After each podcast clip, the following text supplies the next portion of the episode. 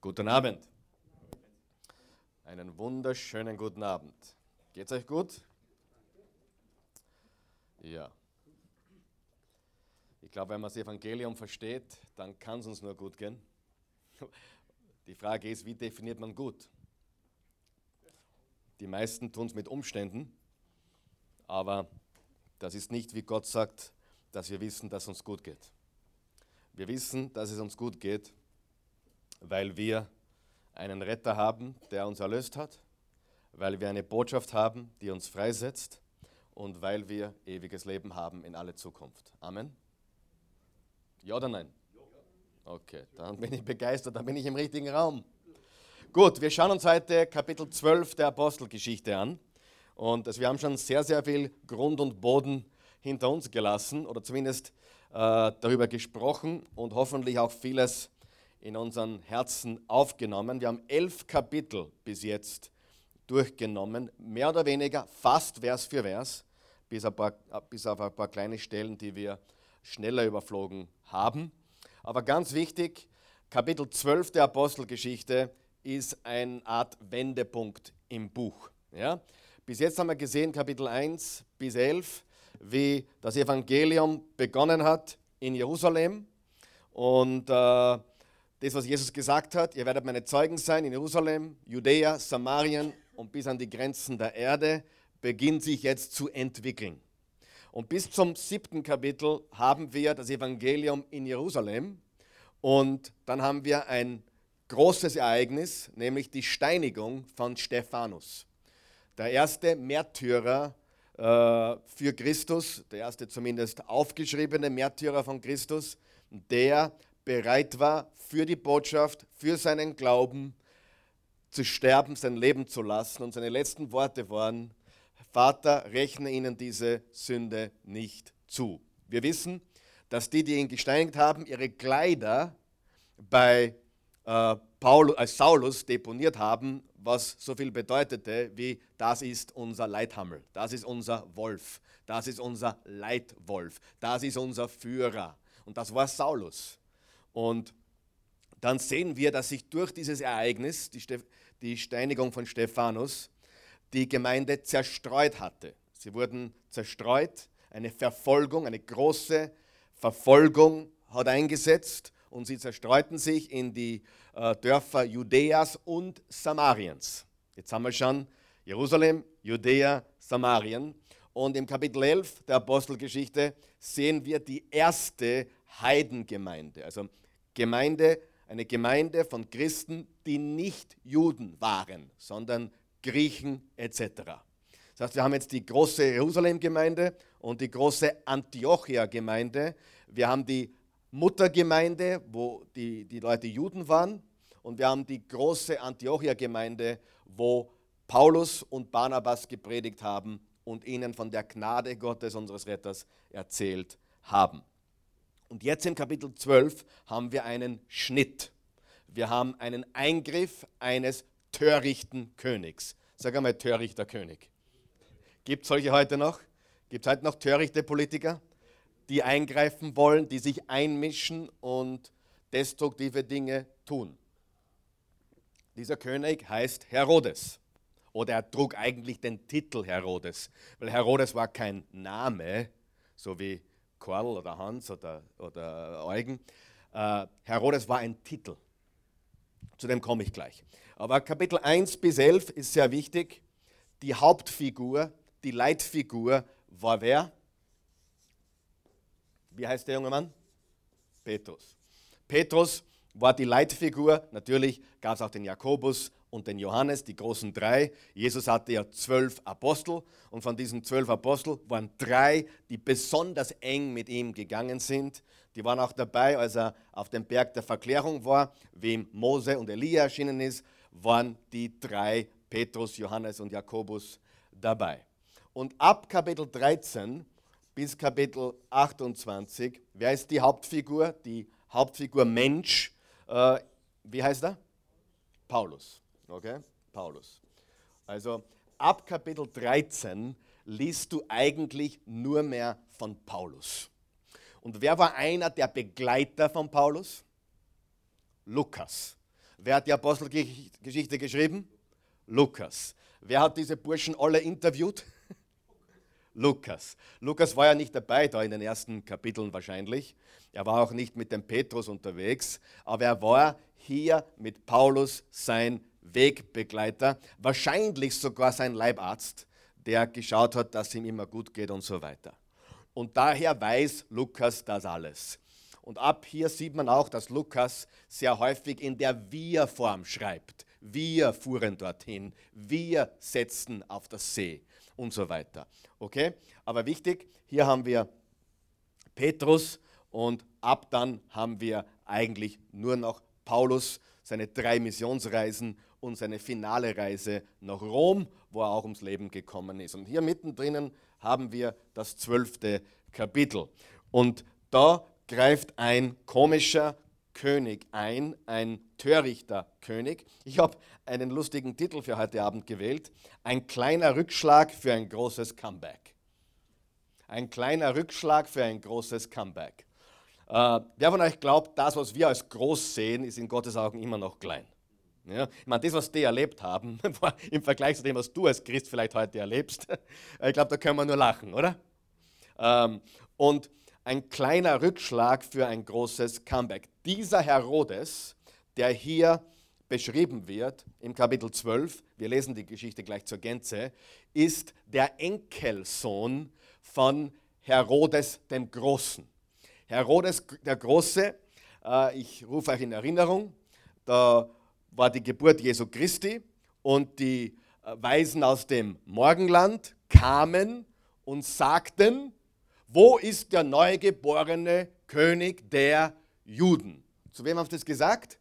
Zu Herodes dem Großen. Das ist der Opa von dem Herodes, von dem wir heute lesen werden. Also wir sind jetzt bereits in der dritten Generation, aber eine Familie, da gab es auch einen Onkel, der war Herodes und da gab es ein paar andere Herodes. Sie hatten alle eines gemeinsam, die waren alle verrückt und sie waren alle bösartig. Und sie haben alle das gleiche Schema gefahren. Was hat der erste Herodes, Herodes der Große, getan? Der kurz nachdem ähm, Jesus geboren wurde, äh, die, die ganzen Babys, die Buben, die Buben unter zwei Jahren umbringen haben lassen, äh, weil er gehört hat, da ist ein, Juden, ein, ein Judenkönig geboren worden. Ja. Herodes bezeichnete sich selbst als König der Juden. Ja? König Herodes der Große war eigentlich der, der sich selbst als König der Juden bezeichnete. Und jetzt kommen drei Sterndeuter und sagen, wo ist der neugeborene König der Juden? Daraufhin ist ein Engel dem Josef erschienen und hat gesagt, nimm dein, deine Frau, nimm das Baby und flieht nach Ägypten. Dort waren sie einige Jahre und hatte wieder einen Traum. Jetzt kannst du zurückgehen, denn Herodes und alle, die ihm nach dem Leben trachteten, sind gestorben. Das war Herodes der Große. Und der heutige ist sein Enkel. Ja? Und dann gab es nur einen dazwischen. Das war sein Onkel. Der Onkel vom jetzigen. Das war der, der Jesus mit 30, 33 sehen wollte, weil er gehört hat, der macht Wunder. Können Sie erinnern? Ja, ich will den kennenlernen, weil der macht Wunder und er wollte Zaubertricks von ihm sehen. Ja? Und hat ihn zu seinem Palast geladen. Das war ein Onkel von dem heute. Das heißt, wir sehen hier viele Herodesse, die aber alle aus der gleichen Family kommen. Dann gab es noch einen Bruder, ja, mit der, dem seine Frau ins Bett gestiegen ist, wo dann Johannes der Täufer gesagt hat, das geht nicht. Daraufhin hat er Johannes einsperren lassen. Dann hat seine Stieftochter getanzt und der Perversling war so scharf auf sie, dass er, ihr kennt die Geschichte, pervers, wirklich eine perverse Familie, ein perverser Mann, Herodes. Okay? Und jetzt haben wir beim Enkel diesen Herodes den Großen. Und ich lade dich jetzt ein, mit mir aufzuschlagen zu dieser wunderbaren Gute Nacht Geschichte. Nein, Apostelgeschichte 12. Apostelgeschichte 12. Und ich lese das einmal durch und dann schauen wir uns ein paar Szenen genauer an und die sind wirklich sehr interessant. Kapitel 12, Vers 1. In dieser Zeit ließ König Herodes einige Christen in Jerusalem verhaften und foltern. Was auch anzumerken ist, dieser Herodes war sehr judenfreundlich. Er hat mit den Juden eine gute Beziehung gepflegt und wollte ihnen auch Gutes tun und es hat ihm auch politisch gut getan. Es, hat ihm also politisch geholfen. Jakobus, der Bruder des Johannes, wurde enthauptet. Ich glaube, die Lutherbibel und die Elberfelder Bibel sagen, er wurde mit dem Schwert ermordet. Hier steht es deutlich, er wurde enthauptet. Als Herodes merkte, pass gut auf, dass er dadurch bei den führenden Männern der Juden Ansehen gewann, ließ er noch während des Festes der ungesäuerten Brote Petrus gefangen nehmen. Hey, wenn den Juden das taugt, dann gehen wir gleich zum, zum Top Guy, ja, zum Petrus und holen wir uns den auch noch. Dann kriege ich noch mehr Power, noch mehr Anerkennung und so weiter. Ähm, ließ er noch während des ungesäuerten äh, Feste ungesäuerten Brote Petrus gefangen nehmen. Man warf den Apostel ins Gefängnis, dort bewachten ihn ununterbrochen vier Soldaten, die alle sechs Stunden abgelöst wurden, damit sie wach blieben, damit sie nicht einschliefen und so weiter. Muss dir vorstellen, ununterbrochen ähm, vier Soldaten alle sechs Stunden, viermal, viermal äh, das sind 16 Soldaten, die rund um die Uhr im Einsatz waren, um diesen Gefangenen zu bewachen. Herodes wollte nach dem Passafest, deswegen haben sie ihn noch festgehalten und nicht gleich getötet, Petrus öffentlich den Prozess machen. Aber die Gemeinde in Jerusalem hörte nicht auf, Gott um Hilfe äh, für den Gefangenen zu bitten. In der letzten Nacht vor dem Prozess schlief Petrus, schlief Petrus, auch interessant, oder? Schlief Petrus äh, angekettet zwischen zwei Soldaten, während zwei andere vor der Zelle Wache hielten. Plötzlich betrat ein Engel des Herrn die Zelle und Licht erfüllte den Raum. Der Engel weckte Petrus, indem er ihn anstieß und sagte zu ihm, steh auf. Äh, sofort ließ Petrus die Ketten von den Steh auf, sofort fielen Petrus die Ketten von den Handgelenken. Binde deinen Gürtel um und zieh deine Sandalen an, befahl ihm der Engel. Nimm deinen Mantel und folge mir. Petrus ging hinter dem Engel aus der Zelle, aber die ganze Zeit über äh, konnte er nicht glauben, dass all das wirklich geschah. Er meinte, er hätte eine Vision. Doch sie passierten die erste Wache, die zweite und kamen schließlich an das schwere Eisentor, das zur Stadt führte. Es öffnete sich vor ihnen. Nun hatten sie das Gefängnis verlassen und bogen in eine schmale Straße ein. Da verschwand der Engel und erst jetzt begriff Petrus, der Herr hat mir wirklich seinen Engel geschickt, um mich aus der Gewalt des Herodes zu retten. Die Juden werden vergeblich auf meine Hinrichtung warten. Petrus überlegte und ging dann zu dem Haus, in dem Maria wohnte, die Mutter von Johannes Markus. Dort hatten sich viele Christen aus der Gemeinde zusammengefunden, um zu beten. Johannes Markus war ein, ein Neffe von Barnabas. Ähm, als Petrus an die Haustür klopfte, kam ein Mädchen, das Rode hieß, und wollte hören, wer da war. Sie erkannte Petrus sofort an der Stimme, vergaß aber vor lauter Freude die Tür zu öffnen und lief ins Haus zurück. Petrus steht draußen vor der Tür, rief sie. Du musst dich irren, meinten die anderen. Aber sie blieb bei ihrer Behauptung, jetzt vermuteten einige, vielleicht ist es sein Engel.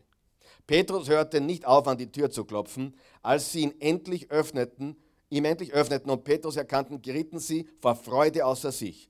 Mit einer Handbewegung brachte er sie zur Ruhe und dann berichtete er, wie ihn der Herr aus dem Gefängnis befreit hatte. Sagt das auch Jakobus und den anderen, bat er zum Schluss. Dann trennten sie sich und Petrus verließ, verließ Jerusalem, um sich in Sicherheit zu bringen. Am nächsten Morgen entdeckten die Soldaten voller Entsetzen, dass Petrus nicht mehr da war. Sie konnten es einfach nicht erklären. Als Herodes den Gefangenen vorführen lassen wollte, er aber nirgendwo zu finden war, ließ der König die Wachen verhören und hinrichten. Anschließend verließ Herodes Judäa und blieb längere Zeit in Caesarea. In dieser Zeit lag Herodes im Streit mit den Städten Tyros und Sidon. Um den, um den König zum Frieden zu bewegen, schickten die Städte eine Abordnung zu ihm. Dieser Abordnung gelang es, Blastus, den Verwalter der königlichen Schatzkammer, für sich zu gewinnen. So hofften sie, zu einer Einigung zu gelangen, denn sie waren auf die Lieferung von Lebensmitteln aus, der, aus dem Herrschaftsbereich des Herodes angewiesen. Nach dem Abschluss der Verhandlungen zog Herodes sein königliches Prachtgewand an und hielt von, von seinem Thron aus eine öffentliche Ansprache. Begeistert jubelte ihm das Volk zu. So spricht nur Gott und kein Mensch. Im selben Augenblick strafte ein Engel des Herrn den König, weil er sich als Gott verehren ließ. Er wurde von Würmern zerfressen und starb unter Qualen. An Gottes Botschaft aber glaubten immer mehr Menschen. Barnabas und Saulus hatten inzwischen ihre Aufgabe in Jerusalem erfüllt und kehrten zusammen mit Johannes Markus nach Antiochia, zu dieser Gemeinde, zurück. Wir haben hier sieben Szenen, die ich mit euch besprechen möchte. Sieben Szenen. Stell dir Szenen vor in einem Theater oder in einem Film oder was auch immer. Sieben Szenen. Aber bevor wir zur ersten Szene kommen, möchte ich dir einen Vers vorlesen, der uns die Einstellung, die Einstellung der Jünger und Apostel äh, im Allgemeinen, aber ganz spezifisch zum Thema Leiden äh, zeigt. Im, Im Kapitel 5 der Apostelgeschichte, Vers 41, hör jetzt ganz gut zu und überleg dir, ob das ein bisschen konträr ist zu den meisten Christen heute. Im Kapitel 5 wurden sie auch eingesperrt und wurden dann wieder freigelassen, aber da steht folgendes. Ähm, also man rief die Apostel wieder herein, ließ sie auspeitschen und verbot ihnen noch einmal von Jesus zu reden. Dann wurden sie freigelassen. Jetzt pass auf. Die Apostel aber verließen den Hohen Rat voller Freude, dass sie frei waren. Steht es? Nein. Die Apostel aber verließen den Hohen Rat voller Freude darüber, dass Gott sie dazu auserwählt hatte, für Jesus Verachtung und Schmerzen zu ertragen. Sie haben sich nicht gefreut, oh, wir sind frei, juhu. Oh, wir sind geheilt, juhu. Uns geht so gut, juhu. Nein, steht nicht da. Es steht da, sie freuten sich darüber, dass sie auserkoren waren, für Jesus Christus leiden zu dürfen. Steht das da, ja oder nein? Siehst du diese tiefgründige Freude? Siehst du, wie du so einem Menschen nichts nehmen kannst? Gar nichts. Nichts. Was willst du so einem Menschen nehmen? Haben wir am Sonntag darüber geredet. Fürchte dich nicht, obwohl es so viel zum Fürchten gibt. Hätten die Grund zum Fürchten gehabt? Aber ihre Freude war nicht aufgrund von irdischen Dingen oder Umständen, sondern ihre Beziehung zu Gott. Und das ist sehr, sehr wichtig. Ich wollte euch das einmal zeigen, welche Einstellung die zu leiden für Jesus hatten. Hier im Kapitel 12 sehen wir einen kleinen Rückschlag für ein großes Comeback. Die erste Szene ist Vers 1 bis 4. Vers 1 bis 4. Wir sind wieder im Kapitel 12. Und zwar nenne ich diese Szene bösartiger Eingriff. Bösartiger Eingriff, weil dieser Herodes plötzlich einfach eingegriffen hat. Er hat plötzlich einfach gesagt, okay, diese Situation nutze ich aus, es ist gerade nicht leicht in der Gemeinde und so weiter. Und dann steht, ich lese es noch einmal, in dieser Zeit ließ König Herodes einige Christen in Jerusalem verhaften und foltern. Jakobus, der Bruder des Johannes, wurde enthauptet. Als Herodes merkte, dass er dadurch bei den führenden Männern der Juden Ansehen gewann, ließ er noch während des Festes der ungesalbten Brote Petrus gefangen nehmen. Man warf den Apostel ins Gefängnis, dort bewachten ihn ununterbrochen vier Soldaten, die alle sechs Stunden abgelöst wurden. Herodes wollte nach dem Passafest Petrus öffentlich den Prozess machen, also ihn ebenfalls enthaupten. Richtig? Ganz klar. Der Plan war ganz klar. So, und jetzt lass uns kurz über diesen bösartigen Eingriff sprechen. Dieser Herodes hatte natürlich ein Ziel und das ist, den Juden zu gefallen er wollte politisch äh, Ansehen gewinnen. Aber wir sehen hier, dass Herodes einen der Häuptlinge, nämlich Jakobus, äh, hinrichten lässt. Okay?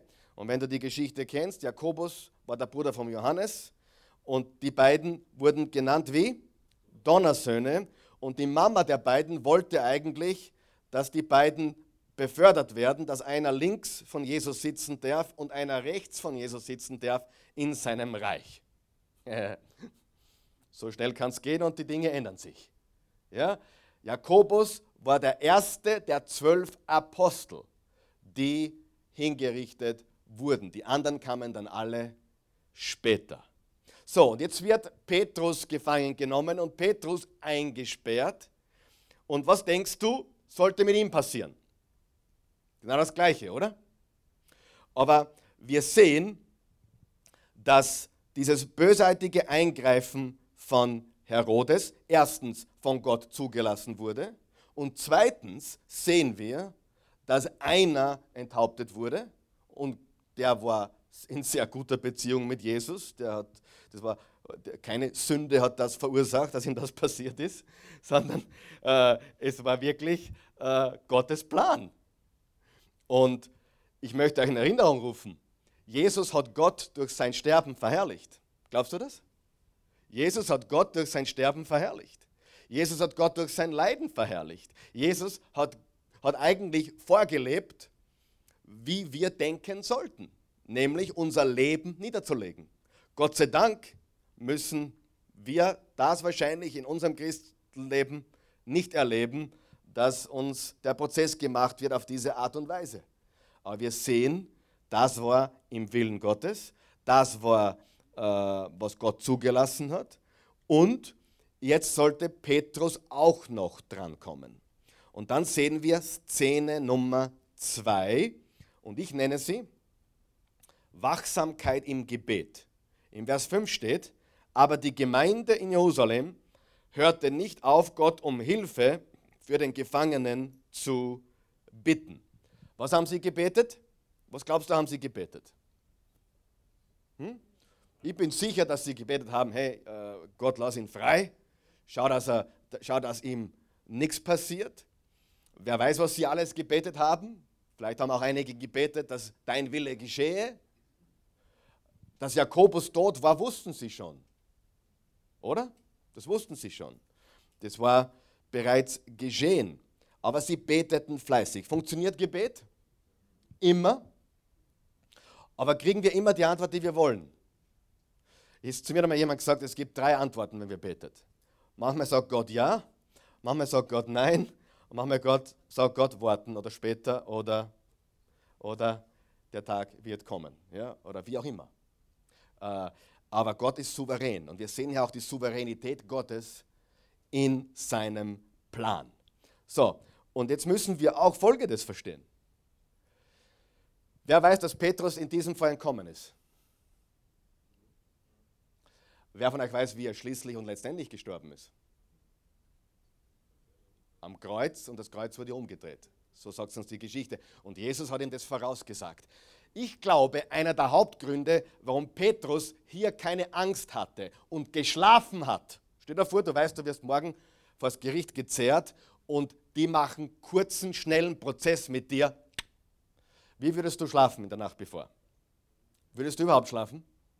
Würdest du nicht. Überleg dir das. Der würde auf und ab gehen, der wäre, der wäre komplett außer, außer Rand und Band. Die Bedingungen damals in Gefängnisse waren noch viel schlimmer wie heute. Aber weißt du, was Jesus zu Petrus gesagt hat? Wenn du alt bist, wenn du alt bist, wird man mit dir etwas tun, was du nicht willst. So hat er es ihm vorausgesagt im Johannes Kapitel, ich glaube 21 oder 20. Und vielleicht hat Petrus im Hinterkopf gehabt, aber ich bin noch nicht alt. ich, ich tue jetzt nur spekulieren, ja. Aber du kannst das nachlesen. Ich erfinde das wirklich nicht. Das steht drinnen, wenn du alt bist, wird man dich quasi kreuzigen. Er hat ganz deutlich gesprochen, was mit ihm passieren wird, wenn du alt bist. Und der war jetzt da vielleicht 30. Höchstens knapp über 30. Also, wenn du alt bist und sagst, hey, ich bin noch nicht alt, also wird mir schon nichts passieren. Möglich. Ich spekuliere. Aber die Gemeinde hat gebetet. Also, erstens, wir sehen einen bösartigen Eingriff eines törichten, bösartigen Königs, der einfach eingreift und hier da ja, sich wichtig machen will oder, oder, oder egal was er will. Die Herodes waren verrückt. Ja? Ähm, ich meine, der erste Herodes hat, hat seinen Sohn umbringen lassen, weil er ihm zu nahe an die Macht kam. Er hat eine Frau, eine seiner Frauen töten lassen. Also das waren keine gesunden Menschen im Kopf. Erstens bösartiger Eingriff, zweitens Wachsamkeit im Gebet, dritte Szene Befreiung durch einen Engel. Befreiung durch einen Engel, ich lese das auch nochmal.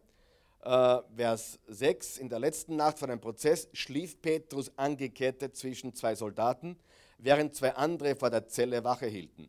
Plötzlich betrat ein, e, ein Engel des Herrn die Zelle und Licht erfüllte den Raum. Der Engel weckte Petrus, indem er ihn anstieß und sagte, steh schnell auf. Sofort fielen Petrus die Ketten von den Handgelenken, binde deinen Gürtel um und zieh deine Sandalen an, befahl ihm der Engel, nimm deinen Mantel und folge mir. Petrus ging hinter dem Engel aus der Zelle, aber die ganze Zeit über konnte er nicht glauben, dass all dies wirklich geschah. Er meinte, er hätte eine Vision. Doch sie passierten die erste Wache, die zweite und kamen schließlich an das schwere Eisentor, zur, das zur Stadt führte. Es öffnete sich vor ihnen, nun hatten sie das Gefängnis verlassen und bogen eine schmale Straße ein. Da verschwand der Engel und erst jetzt begriff Petrus. Der Herr hat mir tatsächlich seinen Engel geschickt, um mich aus der Gewalt des Herodes zu retten. Die Juden werden vergeblich auf meine Hinrichtung, auf meine Enthauptung warten. Petrus überlegte und ging dann zu dem Haus, in dem Maria wohnte, die Mutter von Johannes Markus. Dort hatten sich viele Christen aus der Gemeinde zusammengefunden, um zu beten. Also die Befreiung durch einen Engel. Petrus schläft, haben wir schon gesagt. Da können wir nur spekulieren, warum er geschlafen hat. Ich sehe es als eine Gnade an, dass er ihn schlafen hat lassen. Wer von euch weiß, guter Schlaf ist ein Segen. Ja? Schlafen ist eine Gnade. Weißt du, dass die meisten Menschen, oder ja, ihr habt gehört, 50% der Menschen Schlafstörungen haben? Ja? Tatsächlich. Und der hat ihn schlafen lassen, während er am nächsten Tag einen Gerichtsprozess hatte und wahrscheinlich an Ort und Stelle hingerichtet werden hätte sollen. Und der Engel hat ihn befreit. Und trotzdem, das habe ich schon gesagt, wurde er später hingerichtet. Das heißt, er ist letztendlich doch auch wieder hingerichtet worden. Und ich möchte nochmal betonen, die Bibel sagt deutlich, dass wir als Christen Teilhaber an seinen Leiden sind. Ich kann dir jetzt zig Stellen geben an Bibelstellen, aber wir Christen sind Teilhaber an den Leiden Christi. Und das ist eine Freude, dass wir für ihn einstehen, dass wir für ihn kämpfen, dass wir für ihn leiden dürfen. Okay? Wir kommen zur vierten Szene. Also die erste Szene lautet, ein bösartiger wie? Eingriff. Ein bösartiger Eingriff eines bösartigen Königs. Zweitens, zweite Szene, Wachsamkeit im Gebet. Dritte Szene, Befreiung durch einen Engel. Vierte Szene, Trost und Freude. Trost und Freude. Gott ist der, der Herr, der uns tröstet. Er ist der Gott allen Trostes, steht im Korintherbrief. Als Petrus an die Haustür klopfte, kam ein Mädchen, das Rode hieß, und wollte hören, wer da war. Jetzt pass mal auf, da mal, da mal nachdenken.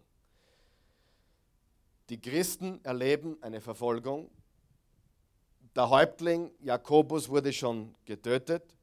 Petrus ist im Gefängnis und wartet auf seine Hinrichtung. Und die Christen sind zu Hause in diesem Haus haben sie natürlich eingesperrt und es ist mitten in der Nacht und jetzt klingelt es.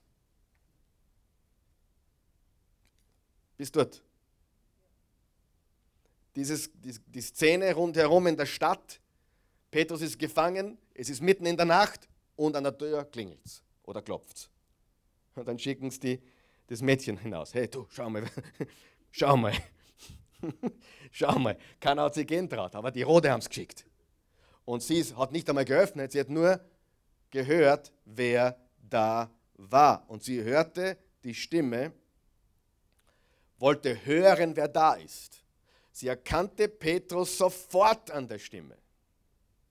Ich glaube, der hat eine richtige Predigerstimme gehabt, die man einfach kennt. Vergaß aber vor lauter Freude, die Tür zu öffnen und lief ins Haus zurück. Petrus steht draußen vor der Tür, rief sie. Du musst dich irren, meinten die anderen. Aber sie blieben bei ihrer Behauptung, jetzt vermut, sie blieb bei ihrer Behauptung, jetzt vermuteten einige, vielleicht ist es sein Engel. Petrus hörte nicht auf, an die Tür zu klopfen. Als sie ihm endlich öffneten, und wahrscheinlich hat er auch gedacht, hoffentlich erwischen sie mir jetzt nicht, und öffneten und Petrus erkannten, gerieten sie vor Freude außer sich. Mit einer Handbewegung brachte er sie zur Ruhe und dann berichtete er, wie ihn der Herr aus dem Gefängnis befreit hatte sagt das auch Jakobus und den anderen. Das ist jetzt ein anderer Jakobus. Logisch, oder? Der andere ist schon tot. Jakobus, dieser Jakobus, war ein Halbbruder Jesu. Und im Kapitel 15 der Apostelgeschichte siehst du ihn als den führenden Mann beim ersten apostolischen Konzil in Jerusalem. Da war dieser Jakobus dann der große ähm, Leiter sozusagen. Und der Jakobusbrief ist auch von diesem zweiten Jakobus. Nicht vom ersten, sondern vom zweiten. Der Jakobusbrief, der ganz hinten im Neuen Testament ist. Okay? Sagt das auch Jakobus und den anderen Paare zum Schluss. Dann trennten sie sich und Petrus verließ Jerusalem, um sich in Sicherheit zu bringen. Also, das war eine gefährliche Situation, es war eine gefährliche Sache. Diese Christen haben sich eingesperrt, aber als sie Petrus hörten und ihm die Tür öffneten, kannte ihre Freude keine Grenzen. Sie gerieten vor Freude außer sich. Wie haben sie reagiert, als das Mädchen gesagt hat, Petrus steht draußen? Sie haben gesagt, du musst dich irren. Das darf man ja nicht übel nehmen, oder? Sie haben gebetet für Petrus, aber ganz ehrlich, sagen wir mal ganz ehrlich, sie haben nicht gewusst, wie es ausgeht, oder? Na. Äh, bin mir ganz sicher, dass viele gerechnet haben, er ist schon tot oder er wird morgen hingerichtet. Jakobus haben sie ja schon. Warum soll das jetzt anders sein? Sie haben nicht damit gerechnet, sie haben es nicht gewusst, wie es ausgeht. Und sie haben auch kein, keinen Bibelvers gehabt, wo steht, ich Gott verspreche euch, Petrus wird am Leben bleiben. Also keine biblische Verheißung. Ganz im Gegenteil, sie wussten gar nichts. Ja? Und, und dann sagten sie, du musst dich irren. Und als sie gesagt hat, nein, ich irre mich nicht, was war ihr nächster Gedanke? Es muss sein Engel sein. Also die waren sich nicht so sicher, dass der lebt oder leben wird. Wirklich nicht. Aber sie waren voller Freude. Und sie hatten Trost und Freude. Das heißt, was lernen wir daraus? Wir sollten immer beten, wir sollten Gott immer vertrauen, wir sollten betende Menschen sein, aber gleichzeitig äh, wissen wir nicht immer in jeder Situation, wie es ausgehen wird. Wie wir am Sonntag gelernt haben, es ist ganz einfach so, dass wir nichts zu fürchten haben weil alles, was Menschen und Krankheiten und Dinge uns antun können, ist unseren Körper angreifen. Aber niemand kann unsere Seele, unsere Beziehung zu Gott, unsere Liebe und seine Liebe zu uns irgendwas anhaben. Egal was passiert. Und Paulus hat gesagt, Sterben ist ein Gewinn für mich. Jesus Christus ist mein Leben, Sterben ist ein Gewinn. Philippa Kapitel 1. Und das ist wahres Christentum, liebe Freunde. Nicht das amerikanische, Herr segne mich, Herr, gib mir, Herr, tu dies für mich und ich vertraue dir genug, wo ist mein BMW und so weiter. Das ist Quatsch. Das hat mit Christentum nichts zu tun. Und wenn ich noch einen Schritt weiter gehen darf, darf ich? Gott hat nichts zu tun mit deinem Mercedes oder BMW. Ich habe immer schon gesagt, äh, der fährt einen Mercedes, schau, wie der Herr ihn segnet. Was für ein Blödsinn dann müsste Mathe Schitz der gesegneteste, von Gott meistgesegnete Mensch Österreichs sein, oder? Wenn wir sagen, der vor, oh, Gott hat ihn gesegnet mit einem neuen Auto. Na, segnet Gott Christen? Definitiv. Segnet er die Arbeit unserer Hände? Ja. Honoriert er das Gesetz von Saat und Ernte? Ja. Ist es gut, fleißig zu sein, viel Geld zu machen? Ja. Und gibt Gott noch sein Segen obendrauf? Ganz sicher. Wer, Wer von euch kennt ein paar faule Christen, die nichts haben? Gibt es die auch oder nicht? Da müsste man eigentlich sagen, you know, die, was macht Gott? Er macht manche, manche komplette Gotteslästerer macht er reich und manche, die ihm vertrauen, sind arm wie Kirchenmaus. Freunde, nicht falsch verstehen. Ich bin nicht gegen Gottes Segen. Hast du jetzt was falsch gehört? Ich bin nicht gegen Gott, ganz im Gegenteil. Ich weiß, dass er mich gesegnet hat. Ich weiß, dass er meiner, Mut, meiner Schwiegermutter jedes Jahr sagt, dass man 20 Hemden kauft. Ich habe noch nie ein Hemd gekauft in den letzten 10 Jahren. Äh, sie schickt mir alle meine Schuhe ja, aus Amerika. Äh, freue ich mich über den Segen Gottes? Natürlich freue ich mich. Ich freue mich über alles, was mir zukommt. Und wenn mich jemand zum Essen einlädt oder jemand bei der Tankstelle sagt, du, ich zahle viel, viel mach voll, ich zahle, freue mich auch. Und ich sage, danke Jesus. Wer von euch weiß, Gott versorgt. Aber wir dürfen nicht den Fehler machen, dass wir glauben, dass wenn jemand material gesegnet ist, dass das der Segen Gottes ist. Nicht unbedingt. Richtig? Versteht ihr? Genauso wie wir den Fehler nicht machen, ist, weil jemand sehr, sehr bescheiden lebt, aber auf seinen Knien lebt und Jesus lebt. Das ist ja das Schönste überhaupt, oder? Wann das gar nicht mehr so wichtig ist. Okay, der Segen Gottes ist in Wirklichkeit seine Gegenwart, die Beziehung mit ihm, Freude inmitten von Stürmen und Leid und Trost. Freunde, ich kann davon reden, ich weiß, wie das ist. Niemand kann, meine, niemand kann mir die Freude nehmen, vielleicht vorübergehend hin und wieder, aber letztendlich ist die Freude am Herrn meine Kraft. Trost und Freude. Und dann kommen wir zur fünften Szene. Und die fünfte Szene habe ich, da ist mir nichts Besseres eingefallen. Ich sage einmal einfach peinlich. Ja? Nicht ich bin peinlich, die Szene ist peinlich. Ich bin auch manchmal peinlich. Aber die Szene heißt peinlich, schreib ihn peinlich. peinlich für die Soldaten, peinlich für die, die den Petrus entwischen haben lassen. Jetzt pass auf. Am nächsten Morgen, Vers 18, entdeckten die Soldaten voller Entsetzen, dass Petrus nicht mehr da war. Sie konnten es sich nicht, einfach nicht erklären. Als Herodes den Gefangenen vorführen lassen wollte, er aber nirgendwo zu finden war, ließ der König die Wachen verhören und hinrichten. Anschließend verließ Herodes Judäa und blieb längere Zeit in Caesarea. Also diese Soldaten wurden hingerichtet. Warum?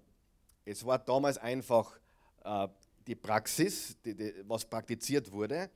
Wenn ein Verurteilter entkommen konnte, dann bekamen die Bewacher die Strafe, die der Entkommene hätte bekommen sollen. Verstehst? Zum Beispiel, wenn jemand eingesperrt war und dem sein Urteil war Hand abhacken, dann wurden dem Bewacher die Hand abgehackt. Wenn der drinnen sitzt, weil er hingerichtet werden sollte, wurden die Soldaten alle hingerichtet. Und genau das ist hier passiert. Und Herodes ließ alle 16 Wachen enthaupten. Okay, schrecklich, aber du siehst, und das sehen wir dann gleich, Herodes betrachtete sich als die höchste Autorität. Er betrachtete die Welt als sein Spielfeld. Er betrachtete äh, Menschen als seine Marionetten. Er betrachtete, alles ist für mich da. Ja? Und dann kommen wir zur sechsten Szene. Herodes Ende. Das Ende des Herodes. Okay? Vers 20 bis 23. Und jetzt wird es sehr interessant, finde ich, äh, weil wir jetzt Folgendes sehen. Du siehst jetzt, wie Herodes genau das kriegt, was er immer wollte. Kurze, kurze Momente später wird er von Würmern zerfressen und stirbt unter Qualen. Manche Bibelkommentare sagen, dass dieser Tod unter Qualen bis zu drei, vier Tage dauerte. Äh, entweder Gott hat ihm direkt eine, eine Wurmspritze verpasst, sozusagen, keine Ahnung, oder äh, Würmer, die bereits präsent waren, ich bin kein Doktor, ich kenne mich da nicht aus, sind irgendwie aufgeplatzt oder wie, so habe ich das gelesen ja, und haben ihn dann von innen zerfressen. Ja. Auf jeden Fall war das nicht so, dass, dass da jetzt die Würmer da waren und der war drei Minuten später tot. Das war ein, ein langwieriger, elendiger Wo er von innen zerfressen wurde. Aber lesen wir das nochmal. In dieser Zeit lag Herodes im Streit mit den Städten Tyros und Sidon, um den König zum Frieden zu bewegen, schickten die Städte eine Abordnung zu ihm. Dieser Abordnung gelang es, Blastus, den Verwalter der königlichen Schatzkammer, für sich zu gewinnen. So hofften sie, zur Einigung zu gelangen, denn sie waren auf die Lieferung von Lebensmitteln aus dem Herrschaftsbereich des Herodes angewiesen. Nach dem Abschluss der Verhandlungen zog Herodes sein königliches Prachtgewand an und hielt von seinem Thron aus eine öffentliche Ansprache. Und jetzt, kommt, jetzt wird sein Traum wahr. Begeistert jubelt ihm, die, ihm das Volk zu, so spricht nur Gott und kein Mensch. Das war sein Traum. Das war sein, der, der höchste Moment in seinem Leben. Ja? Äh, begeistert jubelte ihm das Volk zu, so spricht nur Gott und kein Mensch. Also wir sehen seinen absoluten Höhepunkt sozusagen. Und dann sehen wir Unmittelbar danach, im selben Augenblick, straft ein Engel des Herrn den König, weil er sich als Gott verehren ließ. Er wurde von Würmern zerfressen und starb unter Qualen. Sein höchstes Hoch und sofort danach kam sein tiefstes Tief. Was lernen wir? Darf ich dir sagen, was wir lernen? Die Bühne gehört Gott alleine, lieber Herodes. Lieber Herodes, die Bühne gehört Gott. Punkt Ende. Die Bühne gehört Gott. Und nicht dir und nichts gehört dir, nichts gehört mir, nichts gehört uns, nichts gehört uns. Weißt du das? Nichts.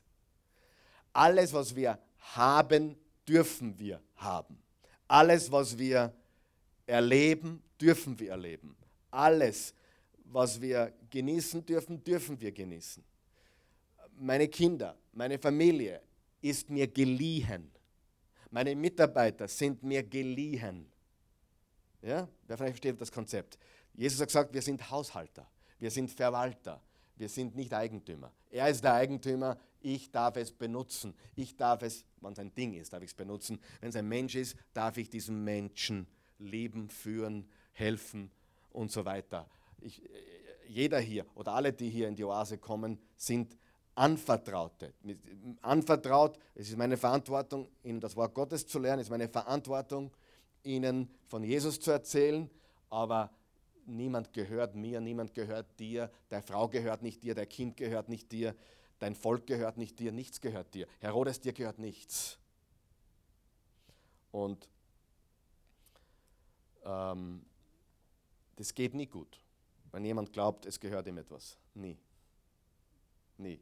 Wenn jemand glaubt, die Welt ist meine Bühne, die Welt ist meine Spielwiese. Leider gibt es immer noch Menschen, die glauben das. Heute, jetzt, lebend. Richtig? Im großen Stil, Diktatoren, ja, im großen Stil. Äh, einige sollten das dringend hören. Vielleicht haben sie es gehört, aber sie wollen es nicht hören. Von bekannten Politikern. Nordkorea. Ich rede nicht weiter, sonst gerate ich auf glitschiges Parkett. Ja? Aber auf jeden Fall äh, bahnt sich da einiges an. Und die Türkei ist nicht ungefährlich, ich sage nur so viel. Und wer da glaubt, dass das harmlos ist, der tickt nicht richtig. Ja? Okay, ich habe jetzt zu viel gesagt. Aber, na, habe ich nicht, ihr könnt es verkaufen. Vielleicht ist es so gut, gar gut. Aber das sind, das, sind, das sind Könige und Herrscher, die glauben, das ist ihr Spielfeld. Und wir sehen hier, was Gott gemacht hat mit Herodes. Die Menschen haben ihn zu Gott erhoben und Gott hat ihm gesagt, nein, du bist nichts, dir gehört nichts, nichts. Du bist nichts. Also, Herodes Ende. Und jetzt kommt der Höhepunkt. Sag einmal Höhepunkt. Szene Nummer 7 ist der Höhepunkt. Nach dem habe ich mich gefreut. Szene Nummer 7 ist das unverwüstliche Evangelium. Schau, was jetzt steht in Vers 24 und 25. An Gottes Botschaft aber glaubten immer mehr Menschen. Was war das Ziel von Herodes und den jüdischen ähm, äh, Führern? Die Gemeinde auszurotten, die Gemeinde zu stoppen, die Gemeinde zu hindern, richtig? Was ist passiert? Immer das Gegenteil, jedes Mal. Verfolgung, Zerstreuung, Verbreitung. Verfolgung, Zerstreuung, Verbreitung. Verfolgung, Zerstreuung, Verbreitung. Verbreitung, Wachstum. Das ist passiert. An Gottes Botschaft aber glaubten immer mehr Menschen. Barnabas und Saulus hatten inzwischen ihre Aufgabe in Jerusalem erfüllt und kehrten zusammen mit Johannes Markus nach Antiochia zurück. Kapitel 11. Kapitel 11. Jetzt waren wir wieder im Kapitel 11 in Antiochia. Jetzt stellt sich die große Frage. Kapitel 11 endet mit der Gemeinde in Antiochia, endet damit, dass dort Gewaltiges passiert. Und das Ende vom Kapitel 12 sagt, die Botschaft wurde immer mehr verbreitet, immer mehr Menschen glaubten an Gott, an Jesus. Und Saulus und Barabbas kehrten wieder zurück nach Antiochia. Ich möchte jetzt meine Kurzversion geben, darf ich? Was, was, was hat Kapitel 12, was hat Kapitel 12 da, da dazwischen verloren? Was hat Kapitel 12? Da, in Kapitel 1 bis 11 die Botschaft hat sich verbreitet primär unter der Leadership, unter der Führung von Petrus. Kapitel 13 bis 28, die Botschaft hat sich primär vermehrt verbreitet durch die Leadership, durch die Führung von Paulus. Bis dahin war Jerusalem, Judäa, Samarien und ab da sehen wir es bis an die Enden der Welt. Und Paulus kam bis nach Spanien, Rom. Dass wir heute da sitzen im christlichen Abendland, haben wir natürlich Jesus zu verdanken, aber diese Person, der Missionar Paulus und diese drei Missionsreisen, die da beschrieben sind, Zypern, die heutige Türkei, bis rüber nach Griechenland, du kannst nach Thessalonika fahren, du kannst nach, nach Athen fahren, du kannst Mazedonien, wo Paulus war, überall Städte, wo Malta äh, und so weiter. So, warum, warum dieses Kapitel? Warum? Ja, ich würde mal so sagen, ein verrückter König, ein verrückter, törichter, bösartiger König hat einfach gedacht, ich greife einmal ein und schaue, was sie machen lässt. Und es ist schief gegangen und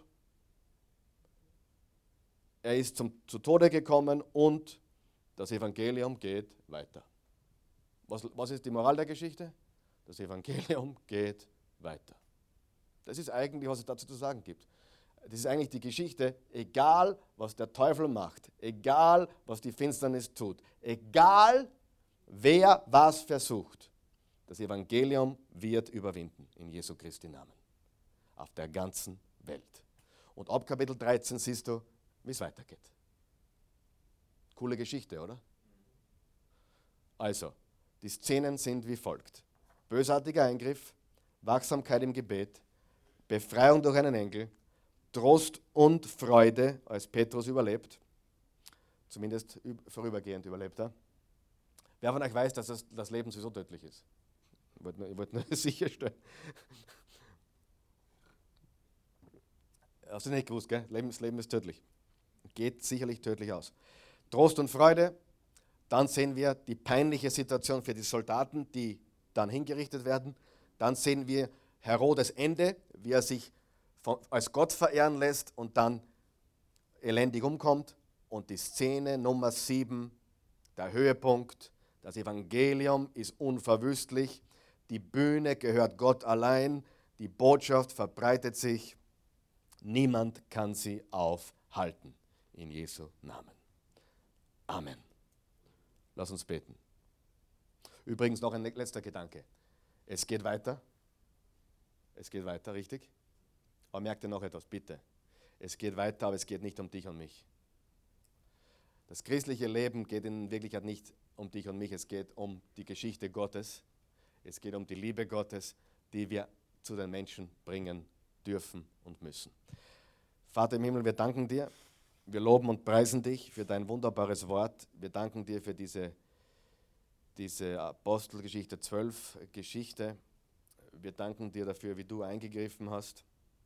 Wir danken dir dafür, dass egal was passiert ist, dass die Gemeinde stark geblieben ist und äh, sich nicht entmutigen hat lassen, sondern gebetet hat.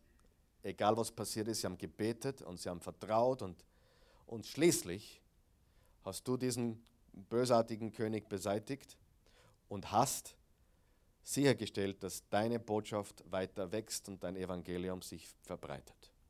Wir danken dir dafür und wir loben und preisen dich und wir wollen ebenso deine Botschaft weiter verbreiten in dieser Welt. Wir wollen es tun, äh, bis du wiederkommst, Jesus, oder bis wir hier abtreten. Wir wollen deine Botschaft verbreiten. Hilf uns das zu tun mit mehr Effizienz und Effektivität in Jesu Namen. Amen.